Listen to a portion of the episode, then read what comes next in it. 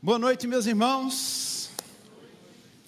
Depois de um tempo tão precioso, eu não precisava falar nada, mas eu vou falar.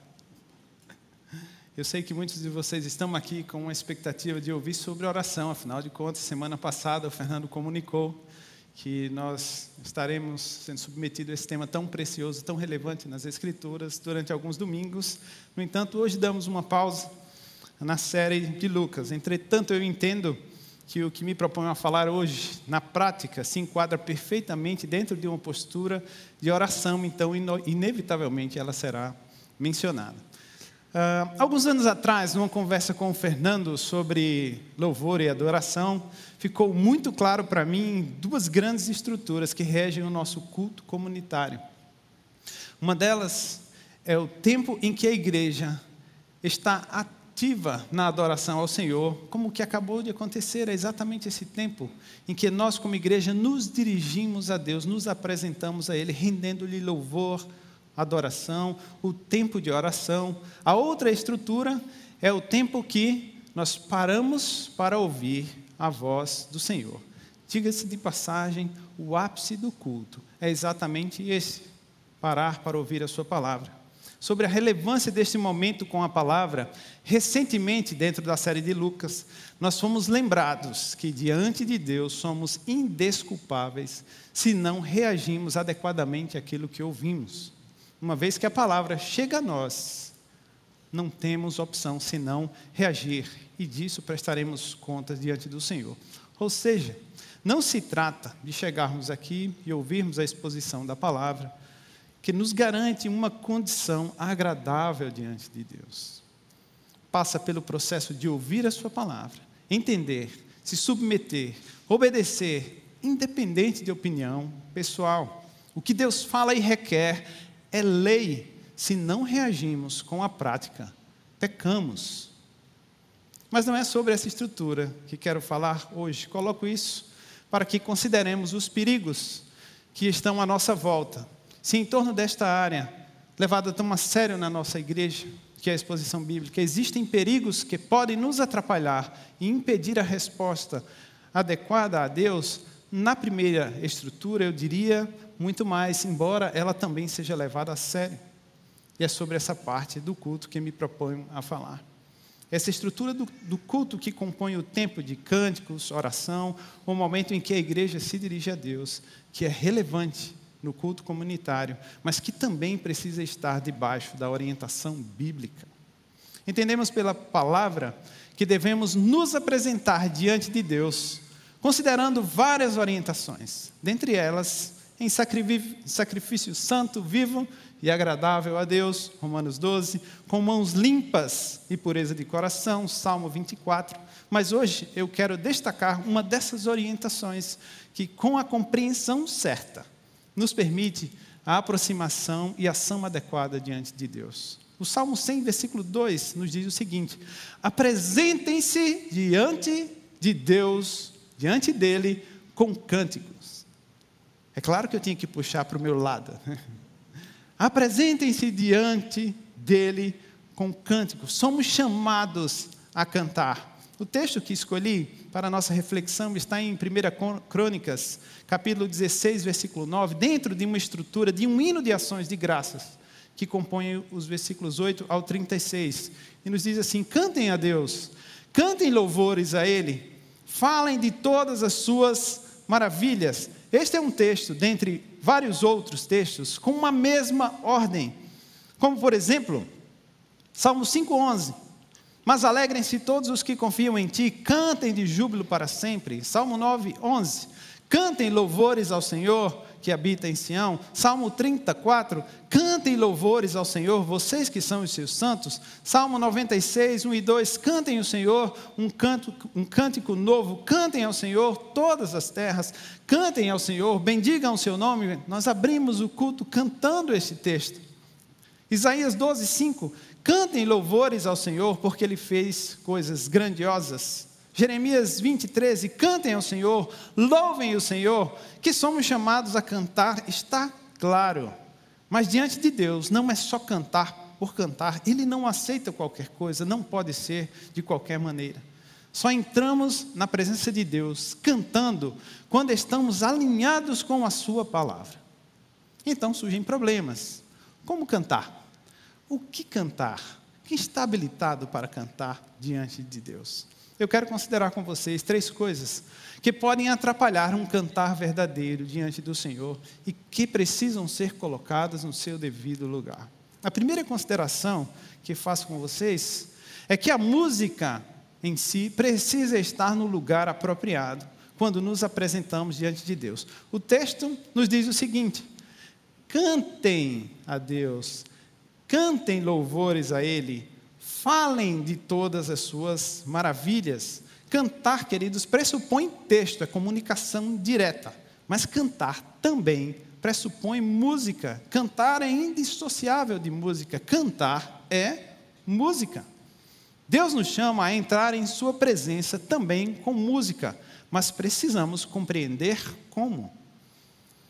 Quando pensamos em música no contexto histórico, sabemos que ela sempre esteve presente, em menor ou maior atividade, mas durante séculos ela esteve em desenvolvimento dentro da estrutura da Igreja Católica. Era a igreja quem financiava os grandes compositores e oferecia uma música de altíssimo nível. Como resultado, desfrutamos de inúmeras, inúmeras obras até hoje, diversos compositores, estilos, períodos. Um desses grandes compositores foi contemporâneo dos reformadores. Era considerado um gênio musical. Contribuiu significativamente para o desenvolvimento da música. Josquin Desprez foi um compositor francês, renascentista, considerado o Michelangelo da música que dominou a arte do contraponto. O que significa contraponto? Polifonia. Ele trabalhava muito bem a disposição musical nas suas várias independências sobrepostas, o que a gente chama de linhas melódicas, seus deslocamentos no tempo. No entanto, totalmente amarrados no sentido vertical, que a gente chama de harmonia. Ou seja, cada nota de cada voz estavam totalmente ligadas umas às outras e amarradas a essa estrutura. Não existia nenhuma nota sequer colocada sem função. Esta obra que vocês escutam é composta por, por, para seis vozes. Né? Você pode não apreciar esse tipo de música, mas lembre-se, estamos falando de música de séculos atrás. A música tal como você conhece hoje não existia. Esta música era o ápice. E se você queria ouvir esta música, você não tinha a possibilidade de pegar um celular escolher lá na sua playlist e ouvir. Você queria ouvir uma música de qualidade, você tinha que ir na igreja, um local apropriado. E ouvir Joscan era um privilégio para poucos. Você pode estar se perguntando o que tem a ver o Joscan com esta mensagem? Como disse, ele era contemporâneo dos reformadores. Certamente Martinho Lutero ouviu suas obras. Sobre Joscan, Martinho Lutero afirma o seguinte: Ele é o Senhor das notas. Estas estão obrigadas a fazer-lhe a vontade. Quanto aos outros compositores, são eles que têm de fazer a vontade das notas. Martinho Lutero apreciava a boa música e era também músico, compôs hinos. Nós cantamos o hino Castelo Forte de composição do Martinho. Mais que ele, o Zwingli, um outro reformador, era multi-instrumentista, tocava uma dezena de instrumentos. Se eles apreciavam a música, reconheciam seu valor, tocavam instrumentos, a questão que fica é: o que levou esses homens a romperem de maneira tão drástica com a música na igreja? Por que eles não replicaram toda a pompa musical? Estes homens estavam agora olhando para as Escrituras e buscando compreender qual a vontade de Deus para cada aspecto do culto comunitário e da vida cristã. Enquanto na Igreja Católica acontecia uma liturgia em outro idioma, o latim, que não permitia às pessoas entenderem as Escrituras, não era diferente com a música, também era oferecida em latim. Então, os que entravam na igreja ficavam passivos diante da liturgia da música e da música sem a possibilidade de, compreendendo, expressarem louvor a Deus. Além de desqualificados totalmente para tal execução, uma vez que as obras tinham um nível muito alto e eram realizadas apenas por profissionais. Embora pudessem ser imensamente impactados pelos aspectos da beleza musical, que provavelmente os levavam a condições emocionais, como acontece conosco, como estamos diante de uma obra que ficamos maravilhados. Suas vidas não eram mudadas, transformadas, porque nós sabemos, a música não tem esse poder. Só a palavra de Deus pode transformar a vida de alguém. Apenas o próprio Deus, por meio da Sua palavra, pode mudar a vida de alguém. E a música precisa estar subjugada à palavra. Os reformadores estão olhando para tudo isso e dizendo: não queremos. Essa estrutura, ela nos atrapalha, não permite que as pessoas se aproximem de Deus. Embora tenha as minhas discordâncias sobre o uso da música, não ouso julgá-los, queridos, diante do tamanho do desafio que eles tinham. A música na igreja católica, independente de toda a estrutura, investimento, beleza, não cumpria o seu papel de ser veículo para que as pessoas, compreendendo a palavra, pudessem se apresentar diante de Deus cantando. Ela roubava a cena. Imagina, uma obra como aquelas que as pessoas tinham acesso, roubava toda a cena. A música não estava no lugar apropriado. Deixe-me dizer uma coisa: Deus não se impressiona com uma grande obra musical. A música é uma ferramenta poderosa. Por isso mesmo, precisamos usá-la com sabedoria e entendimento, para não corrermos o risco de entregarmos à própria música o que só pertence a Deus, e é muito fácil fazermos isso. É necessário continuar buscando, conhecendo a palavra e reagindo ao Senhor com expressões de louvor e adoração.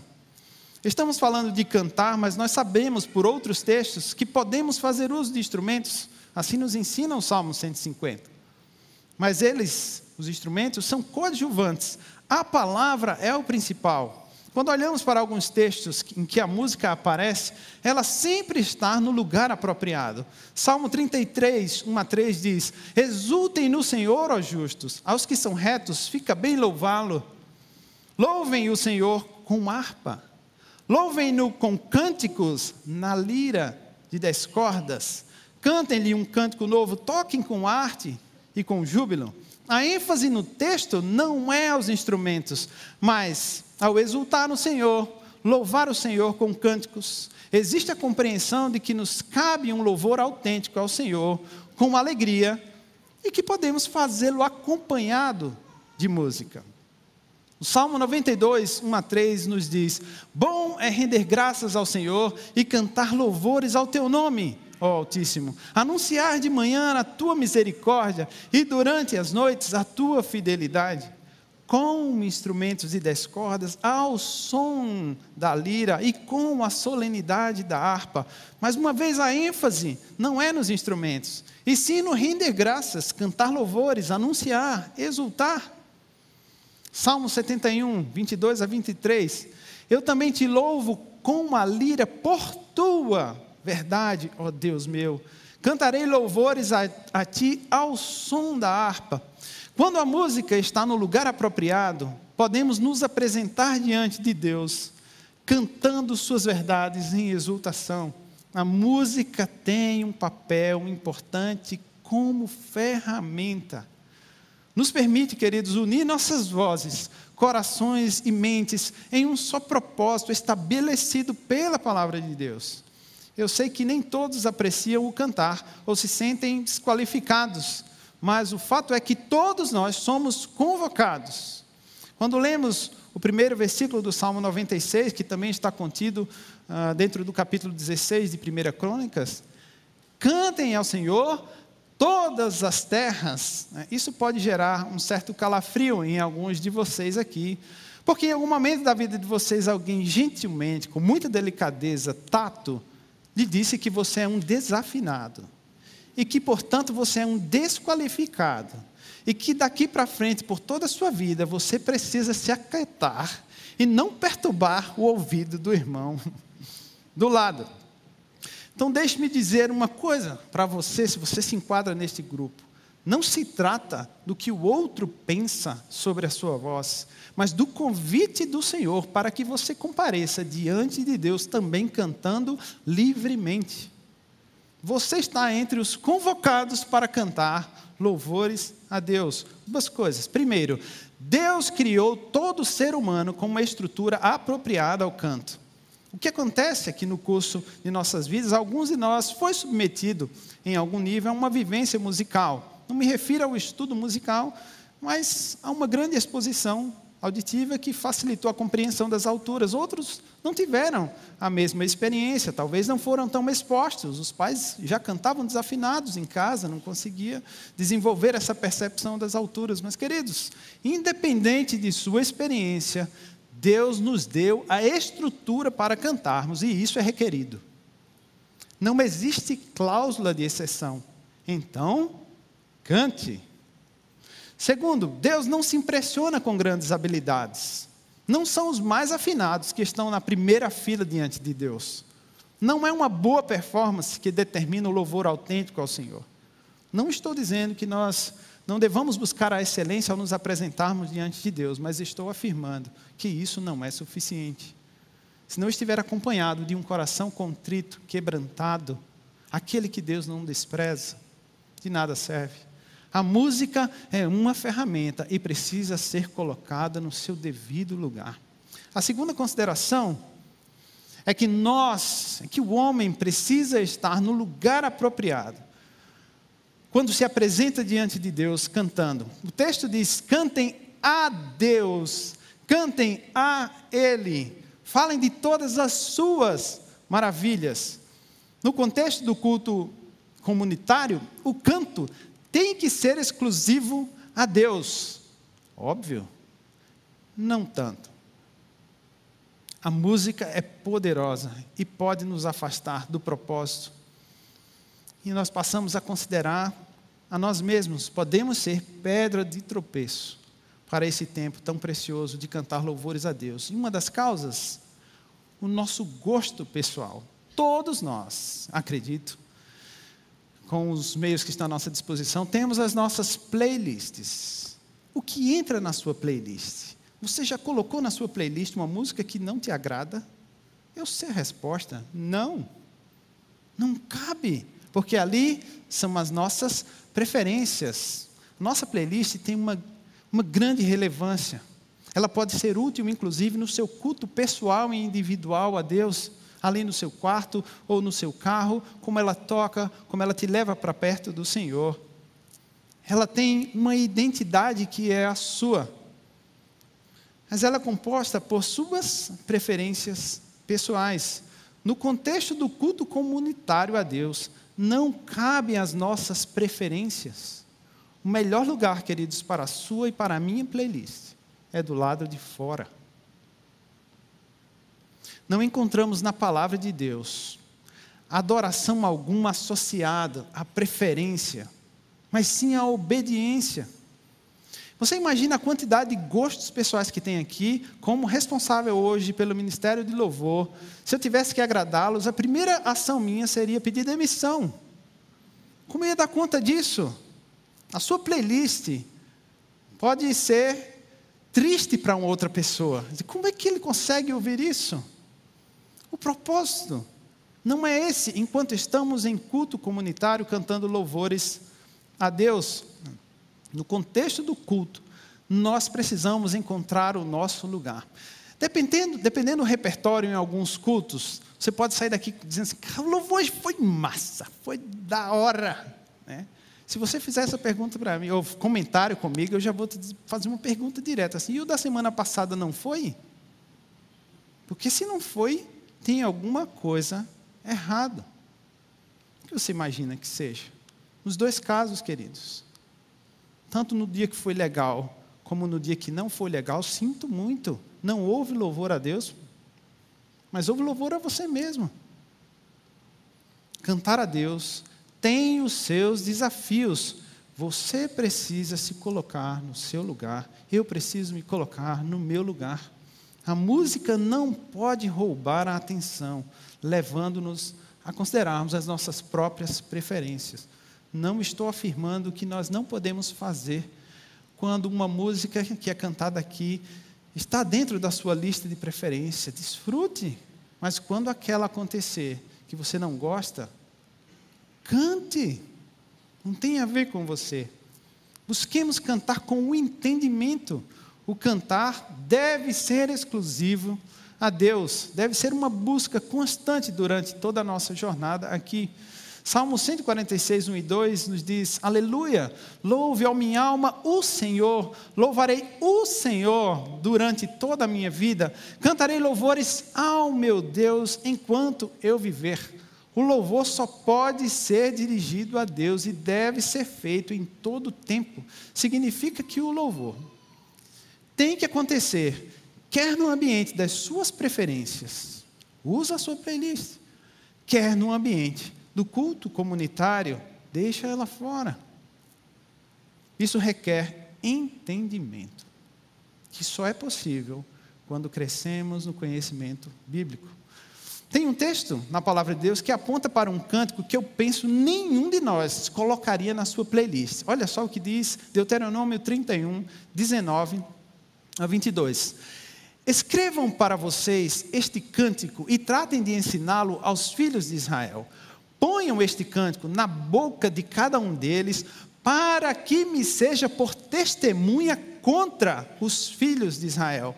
Quando eu, eu tiver introduzido o meu povo na terra que mana leite e mel, a qual, sob juramento, prometi aos pais deles, e eles tiverem comido, se fartado e engordado, então eles se voltarão para outros deuses, os servirão e me desprezarão, anulando a minha aliança.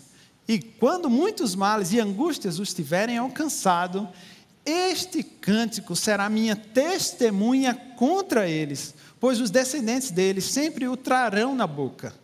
Porque conheço os desígnios que hoje estão formulando, antes que eu os leve para a terra que, sob juramento, prometi. Assim, naquele mesmo dia, Moisés escreveu este cântico e o ensinou aos filhos de Israel.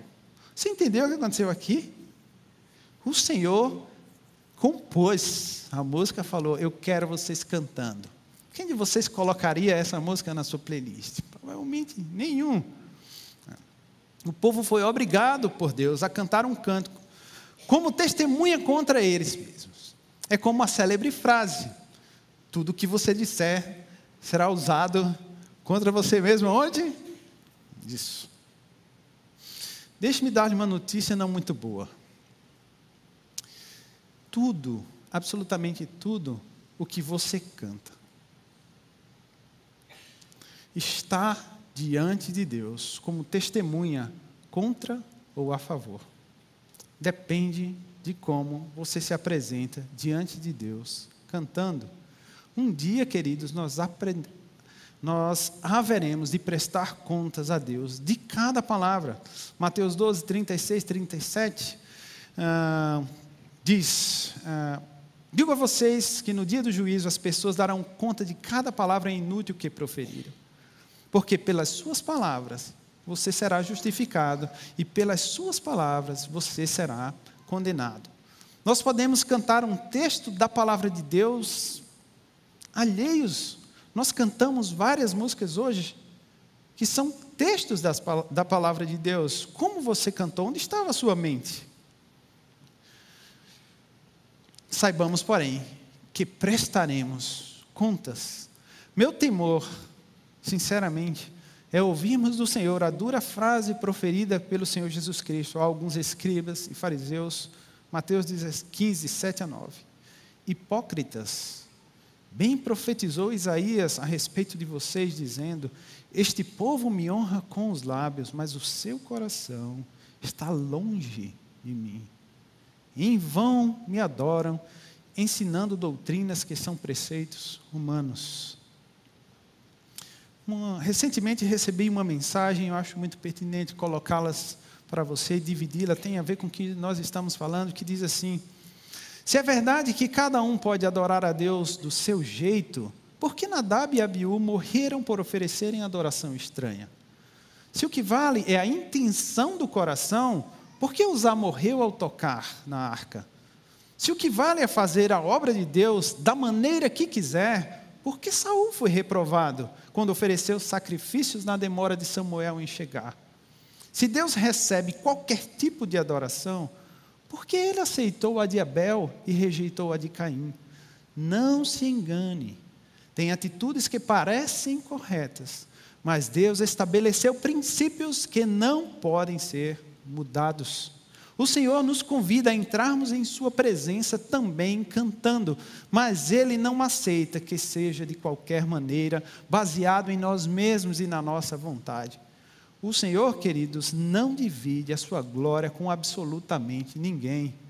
Então nós precisamos, nos colocarmos no nosso lugar.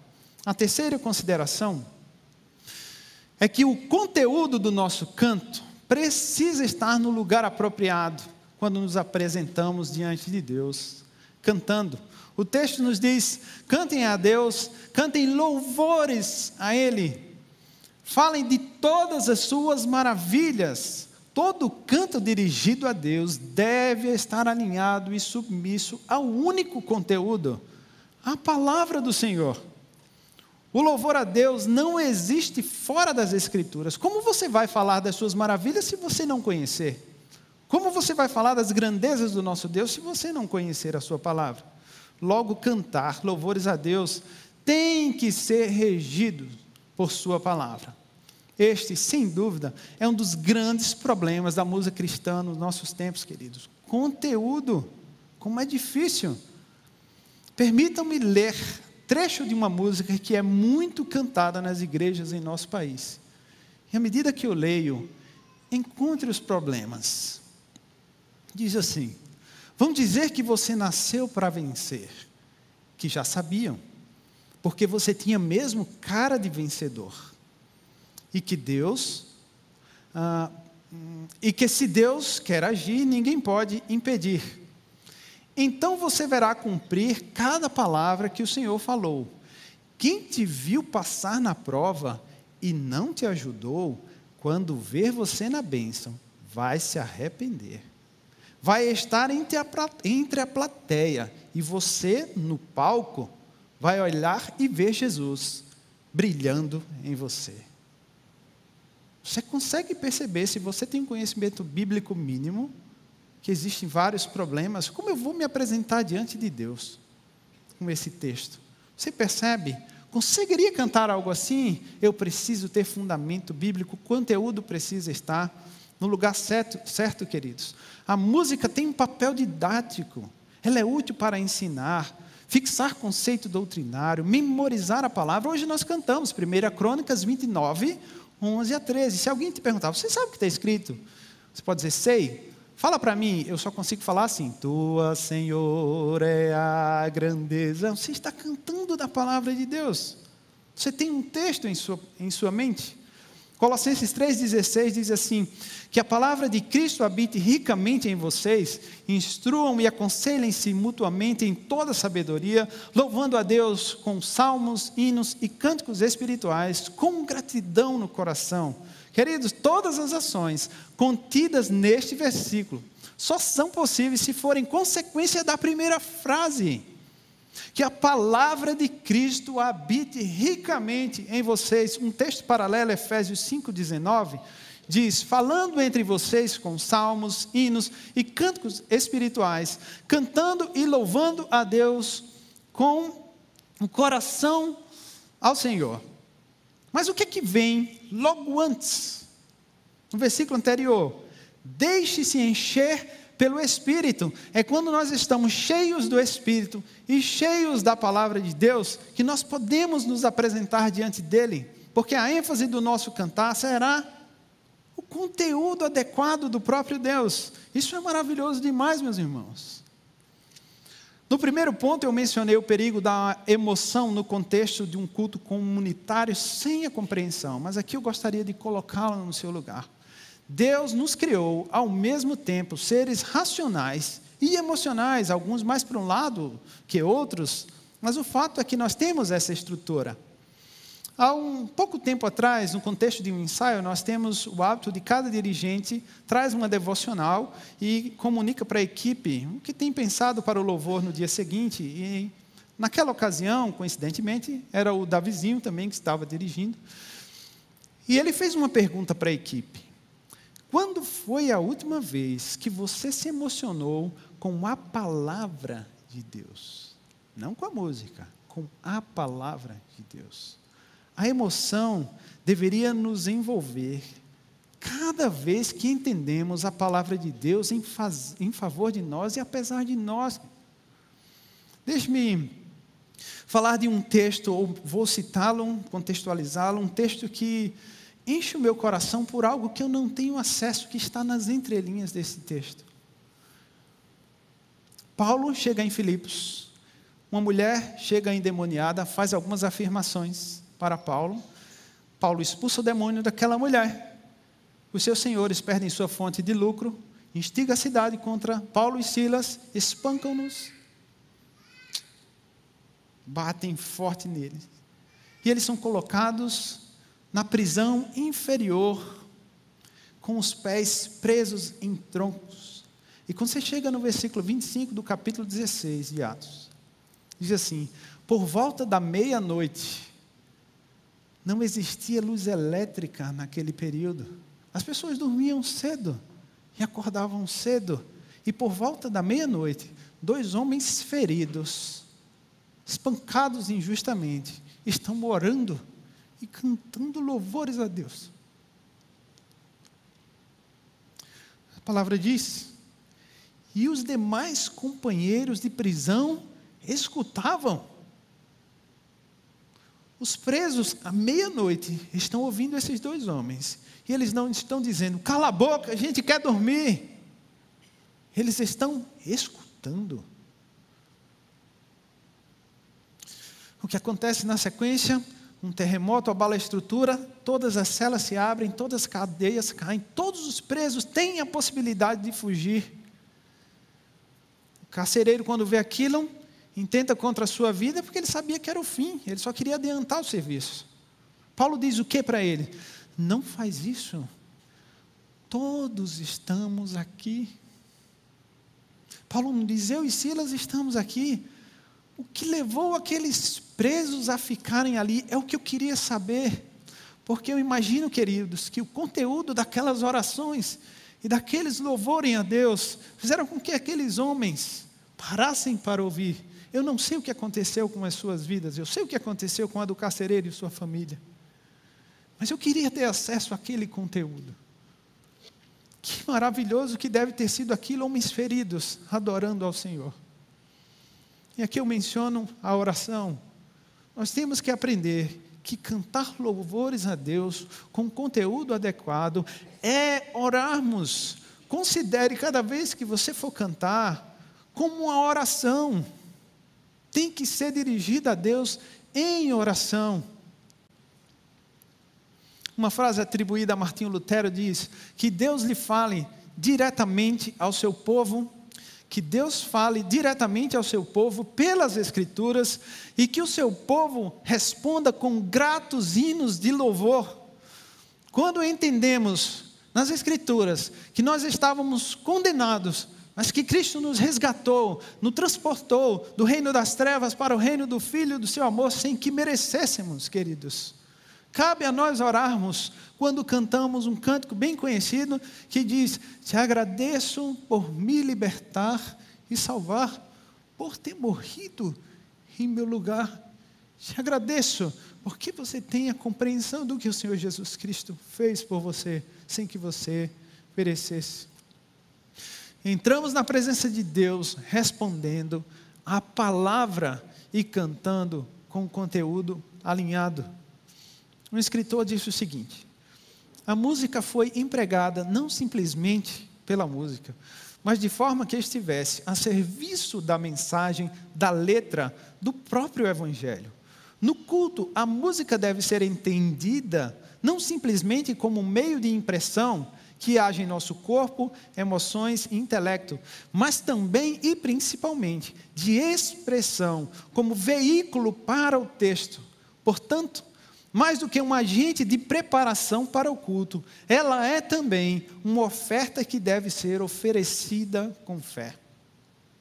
O conteúdo bíblico precisa transbordar em todo o nosso cantar.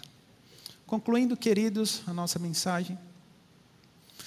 Podemos sim nos apresentar adequadamente diante de Deus, cantando louvores ao seu nome, se considerarmos cada coisa em seu lugar, baseado nos parâmetros estabelecidos pelo próprio Deus em Sua palavra. Nós fomos criados para cantar ao Senhor. Se você é filho de Deus, você existe para cantar louvores ao Senhor.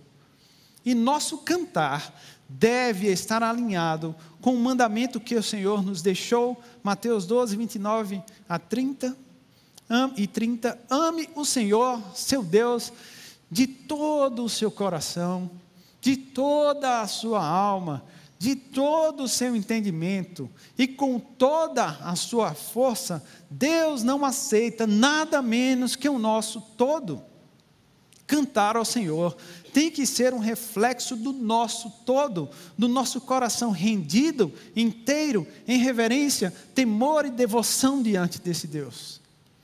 Salmo 9, 1 e 2 diz: Eu te louvarei, Senhor, de todo o meu coração Contarei todas as tuas maravilhas, em ti me alegrarei e exultarei. Ao teu nome, ó Altíssimo, eu cantarei louvores, um canto aceitável a Deus. Tem impacto direto no individual, nos leva a reconhecer Deus, temê-lo e responder em adoração. Mas um canto aceitável a Deus também tem impacto no coletivo. Consideramos a palavra abrimos mão de nós mesmos, e o resultado é um só corpo, cantando de todo o coração louvores ao Senhor. Salmo 111 diz: Aleluia, de todo o coração louvarei o Senhor na companhia dos justos e na assembleia.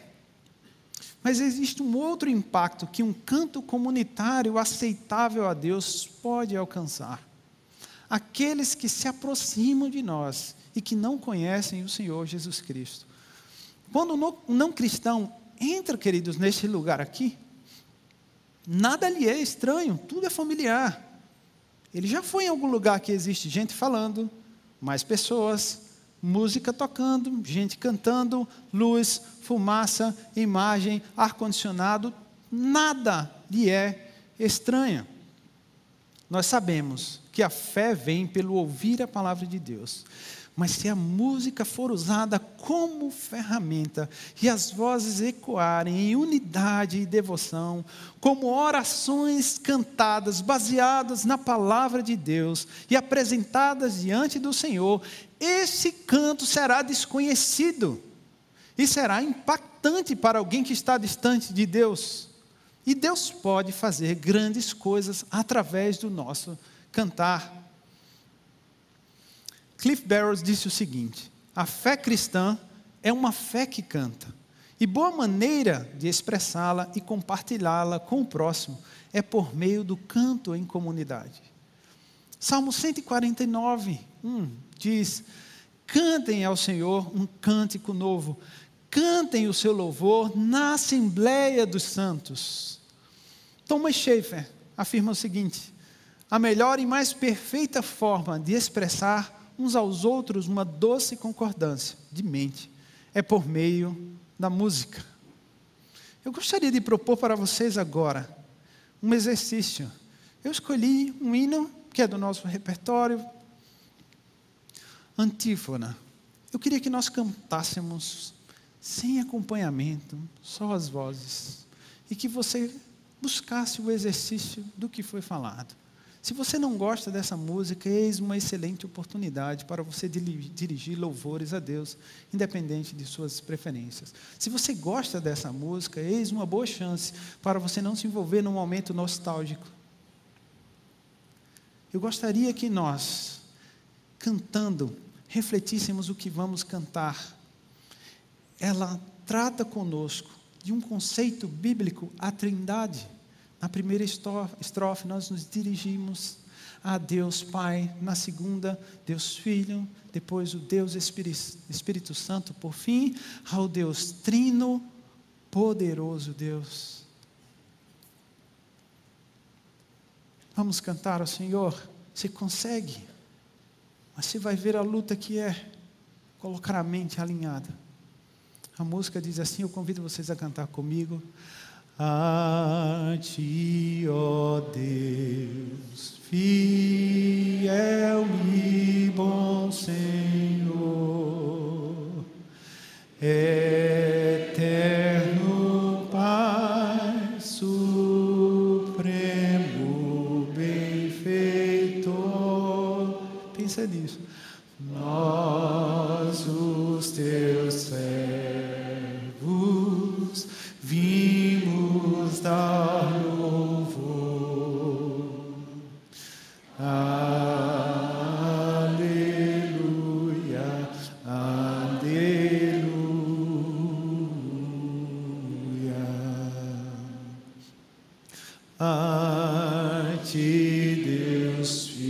salvou, Salvador Jesus, da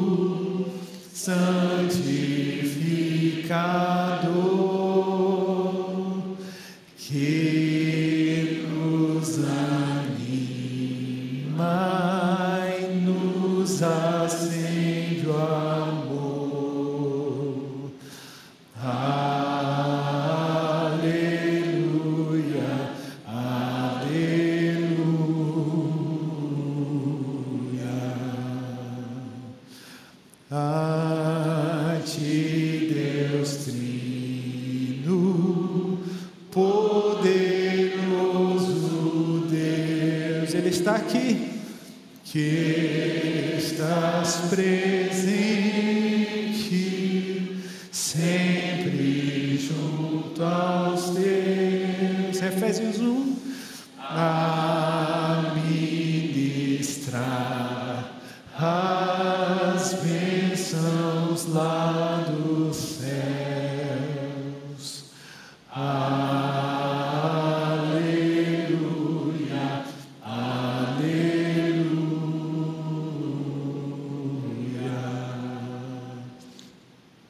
irmãos, cantemos ao Senhor, que a música, nós e o conteúdo sejam sempre adequados a Deus.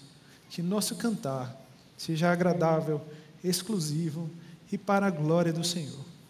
Salmo 115, 1 diz assim: Não a nós, Senhor, não a nós, mas ao teu nome da glória, por amor da tua misericórdia e da tua fidelidade. Que Deus nos abençoe. Vamos orar? Obrigado, Pai, por esse tempo.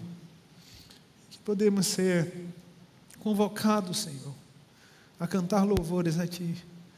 Nos ajude, Senhor, na nossa jornada cristã, a considerarmos esta bênção que é nos dirigirmos a Ti em oração cantada.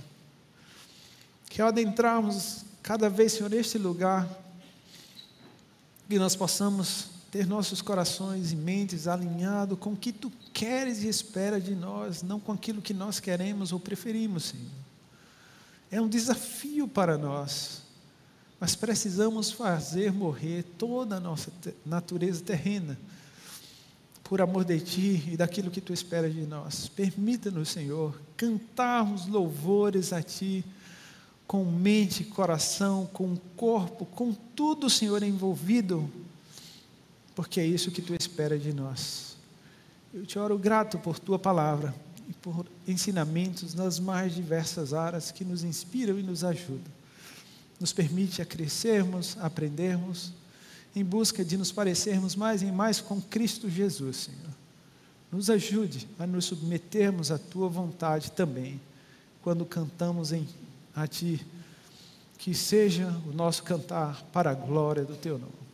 Eu oro grato em nome de Jesus Cristo. Amém.